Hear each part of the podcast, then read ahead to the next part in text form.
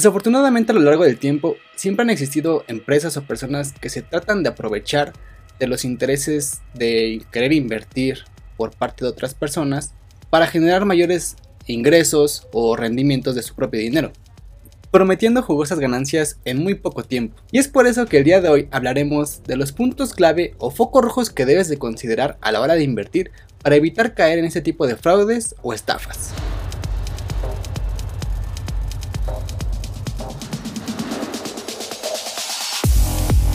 Sin duda, invertir se ha convertido en un mecanismo necesario para hacer crecer nuestros ahorros con el paso del tiempo y así poder mantener nuestro nivel económico en el futuro.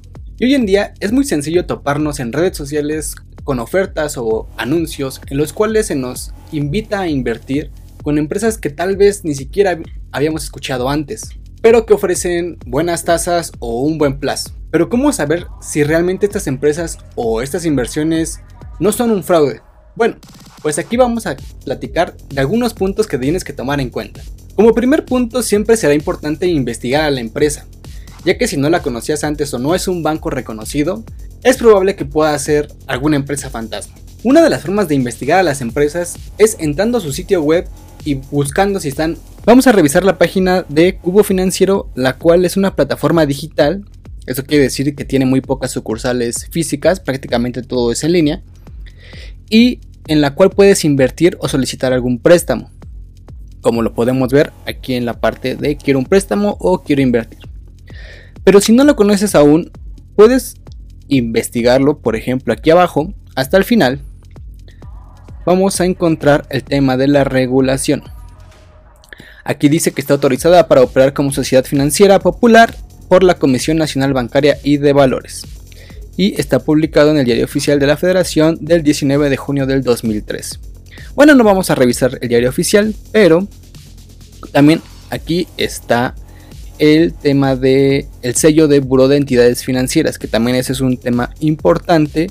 Y acá abajo en el contacto vamos a ver cómo está registrada ante la comisión como Q-BO financiero S.A de CBSFP. Ahora, vamos a revisar si de verdad está dado de alta en el Buró de Entidades Financieras. Para eso, vamos a irnos a la página de la Conducef en Buró de Entidades Financieras.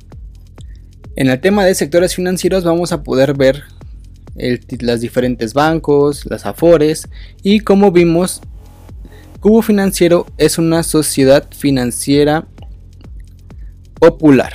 Entonces en el buro vamos a irnos aquí a la parte de Sofipos, Sociedades Financieras Populares, y tendríamos que encontrar el registro como lo veíamos hace ratito, como Q-Bo financiero. Y aquí está, aquí podemos ver, le damos clic y podemos ver que... Y entonces aquí vamos a ver que la información ha sido validada por la institución el 1 de julio del 2021, o sea prácticamente 30 hace 30 días con la denominación cubo financiero. Se actualizaron los datos en el 2018, su nombre corto es Cubo, está en operación. Lo supervisa la Comisión Nacional Bancaria y de Valores, es una sociedad financiera popular, inició operaciones en el 2013 y su página web, así como un correo electrónico en el cual podrías eh, contactarlos. Sus domicilios, prácticamente nada más tienen una oficina, sus funcionarios, oficios y escrituras, todo los datos para poder operar con regularidad en el sistema financiero mexicano. Entonces, podemos concluir que Cubo no es una empresa fantasma y podemos confiar en ella para poder invertir y solicitar nuestros préstamos sin preocuparnos. En caso de que quisieras investigar alguna otra eh, financiera, te recomendaría que hicieras los mismos pasos que comentamos aquí para que tengas un poquito más de certeza a la hora de invertir tu dinero. Otro tema que tienes que considerar es el tema de la tasa de rendimiento. Esto quiere decir cuánto te van a regresar por cada 100 pesos que tú inviertas. Una tasa alta o de la cual podrías empezar a desconfiar es una mayor al 25%. Si encontramos tasas por, por arriba del 10%, ya podríamos empezar a sospechar y es por eso que el paso de investigar a la empresa se convierte en un paso muy importante a estas alturas. Las tasas de inversión se mueven aproximadamente 4 o 5 puntos por arriba del tema de la inflación. ¿Esto qué quiere decir? Que si la inflación pronosticada es del 5% durante un año, una buena inversión será a lo mejor un 10% al año o un 8 o 9% es una buena inversión. Una buena forma de darnos cuenta de cuál es la inflación pronosticada es revisar la página de CETES, ya que las inversiones en CETES son las más seguras y las que más se acercan a lo que es la inflación. En este caso podemos ver que CETES está dando una tasa del 5.54% al año.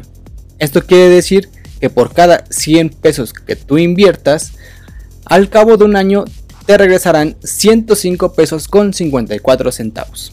Y CETES muchas veces va de la mano con la inflación. Se parecen muchísimo tanto la inflación como los CETES. Es por eso que invertir en CETES se convierte en la forma más segura y en la cual menos pérdida tenemos a la hora de invertir. Si encontramos inversiones en las cuales nos puedan dar un 6, 7 o inclusive un 10% por nuestro dinero, serán muy buenas inversiones. El tercer punto que tienes que considerar es el tema del plazo o del tiempo en el cual vas a invertir tu dinero. Por ejemplo, no es lo mismo una tasa del 5% durante un año a el mismo 5% a una semana. ¿Esto qué quiere decir? Que por cada 100 pesos que tú metas, al cabo de 7 días te van a regresar 5 pesos. Estos 105 pesos, si los vuelves a invertir otra semana, te estarían dando prácticamente 6 pesos más. Entonces, al cabo de dos semanas, ya tendrías una ganancia de 11 pesos aproximadamente, que es más del doble de lo que ganarías en un año. Entonces, el plazo aquí también se convierte en un tema importante. Es por eso que el plazo se convierte en un factor en el cual tienes que poner mucha atención a la hora de invertir. Muchos de los esquemas que se han utilizado para desafortunadamente engañar a la gente es una combinación entre la tasa de rendimiento y el periodo. Muchas veces se ofrecen tasas altas en un plazo muy bajito. Por ejemplo, el 50% de tu inversión en un mes. Esto quiere decir que por cada 100 pesos que tú inviertas, al cabo de un mes tendrás 50 pesos más. Esto es muy poco probable que se pueda dar en un sistema financiero organizado o vigilado. Y esta combinación es muy usada para este tipo de fraudes. Tanto que hasta tienen su propio nombre. Esquema Ponzi o piramidal debido a que en la década de los 20 una persona llamada Carlo Ponzi creó este sistema de inversión en la cual se prometían grandes ganancias y en muy poco tiempo. El esquema desafortunadamente tuvo gran éxito, debido a que los primeros inversores sí se les llegó a pagar, lo que, lo que les daba confianza a los inversores, volvían a invertir e incluso invitaban a familiares o amigos a que también invirtieran en este negocio.